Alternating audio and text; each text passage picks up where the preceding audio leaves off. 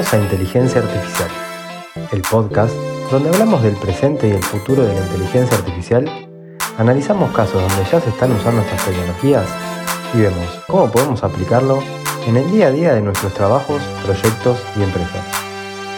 Yo soy Pocho Costa, ingeniero en sistemas, programador y amante de la tecnología, y me puedes encontrar en pochocosta.com, donde ahí también vas a encontrar las notas del programa y otros medios para ponerte en contacto conmigo.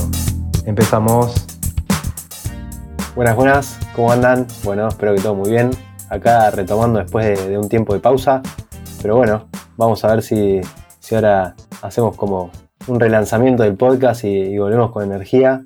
Ahí van a ver que les cuento algunas novedades, pero bueno, con muchas ganas de volver. Así que nada, espero que, se sumen a, todo esto.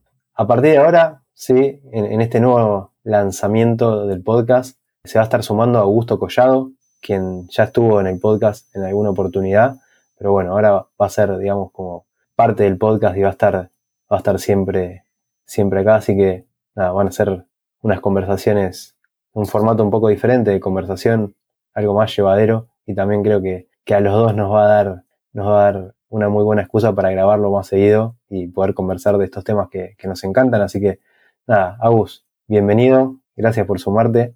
Bueno, Pocho, gracias por la invitación. En realidad, estoy muy contento de poder sumarme en este espacio.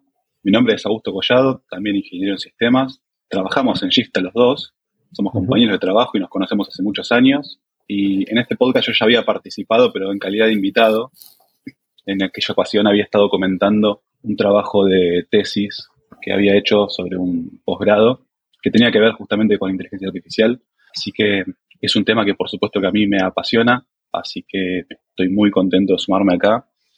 Y sí, está complicado, digamos, encontrar los espacios en la agenda como para poder eh, dedicarle, pero la idea es, a partir de ahora, darle un ritmo muchísimo más constante a los episodios. Así que bueno, nada, gracias por la invitación y vamos a ponerle la mejor onda. Buenísimo. Así que ahí, eh, nada, si, si quieren, se aceptan sugerencias de qué cosas les gustaría que, tratemos, qué temas les gustaría que tratemos, con qué periodicidad. Eh, nada, si quieren escribirnos en, las redes sociales, ahí ya saben dónde encontrarnos. En mi caso, arroba Pocho Costa. Y en mi caso, arroba Cauco. Buenísimo.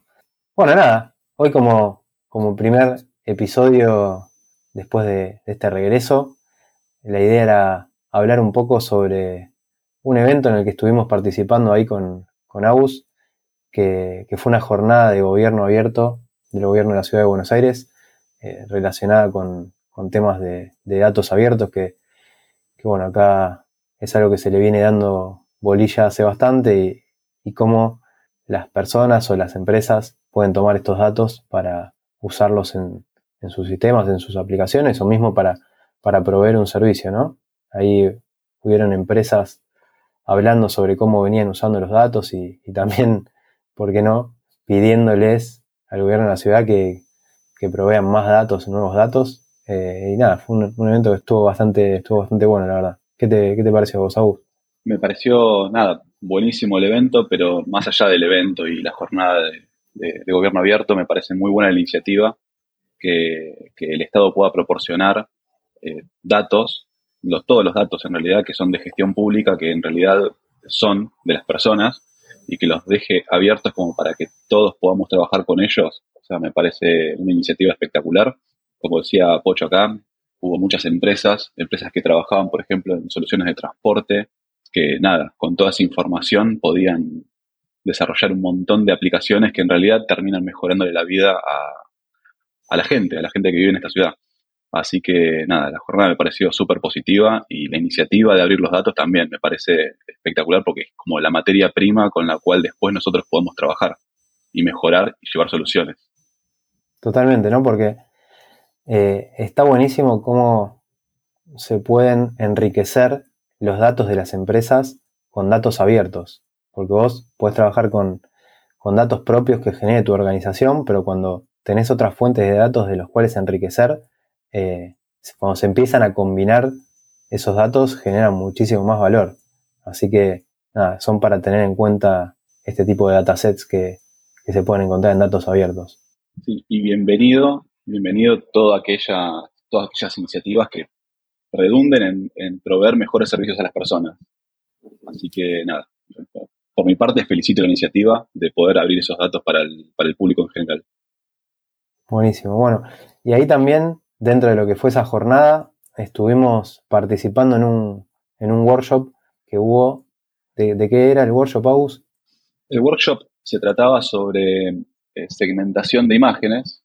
Era una aplicación directa de técnicas de computer vision para poder eh, detectar zonas verdes en las ciudades. Básicamente ese era el título. Y me pareció súper, súper interesante. Así que vamos a comentar un poquito de qué se trataba y cómo enfocaron ese problema. Sí, sí, sí. Genial. La verdad que a mí también me, gusta mucho el problema.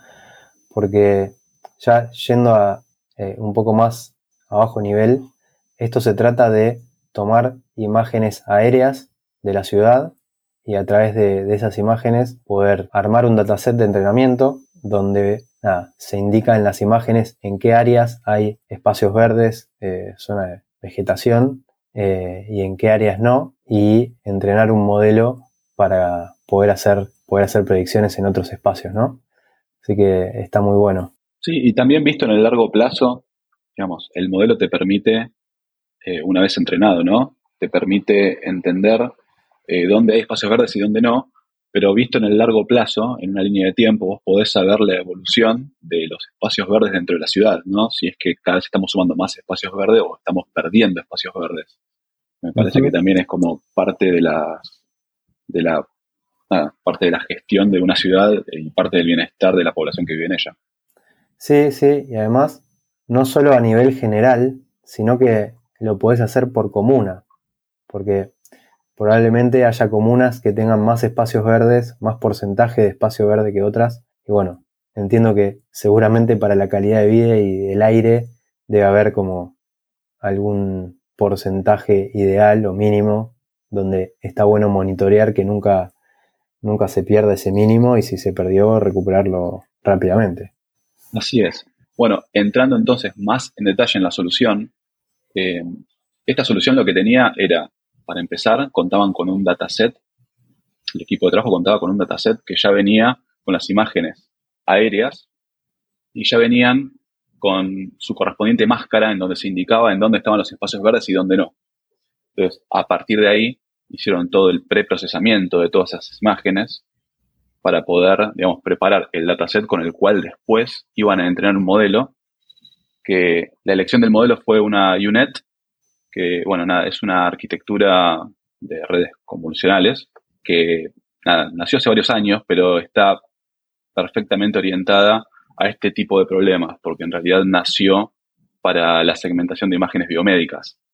Eh, pero en este caso también aplica perfectamente bien. Así que entrenaron ese modelo y la precisión, el nivel de precisión que alcanzaron es altísimo.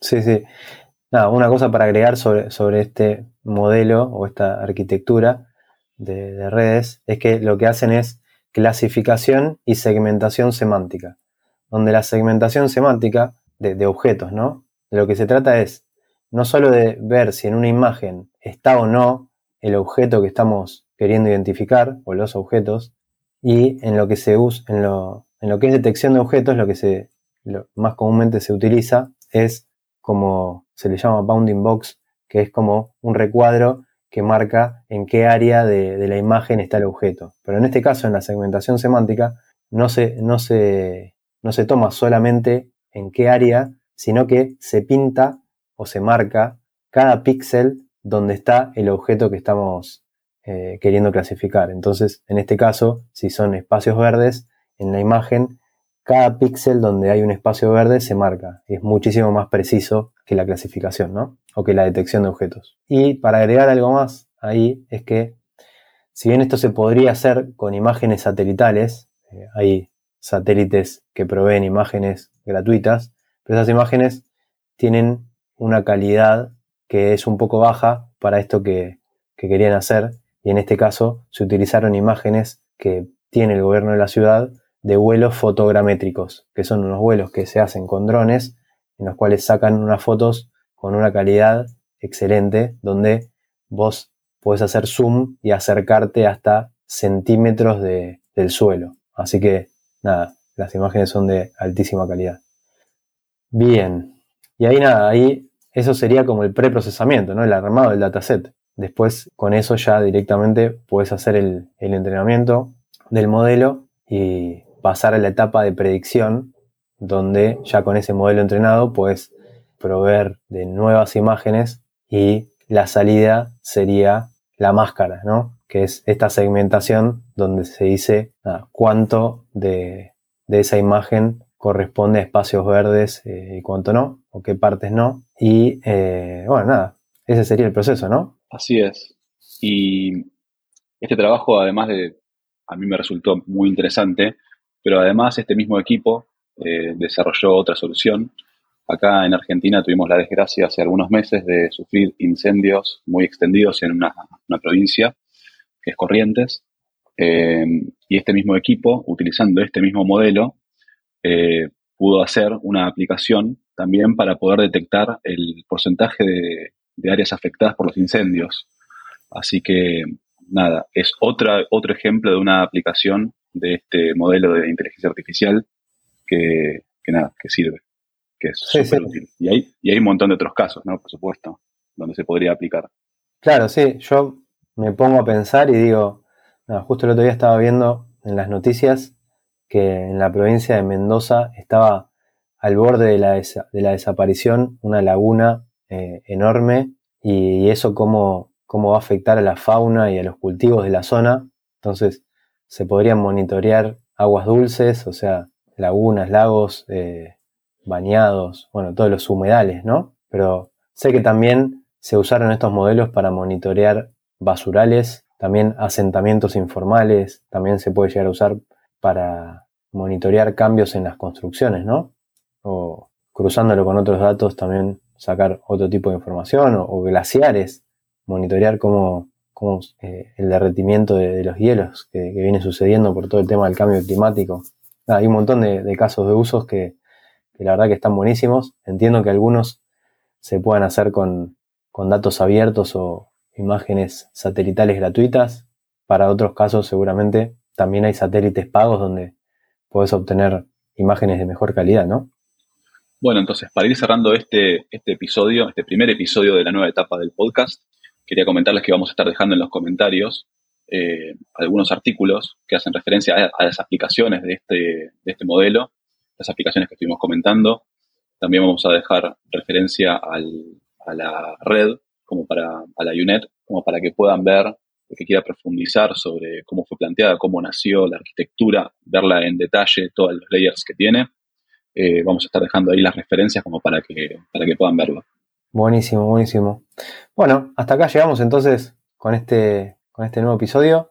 Como siempre, eh, nos pueden contactar, ahí nos buscan en Twitter, eh, Pocho Costa o Augusto Collado, o en otras redes sociales nos van a encontrar con los mismos nombres. Coméntenos si quieren que tratemos algún tema en especial y si no, bueno, pronto eh, estaremos con alguno de los que tenemos ahí en mente para, para seguir tratando.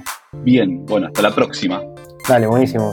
Y bueno, nos seguimos escuchando en el próximo episodio donde seguiremos hablando de este hermoso mundo de la inteligencia artificial.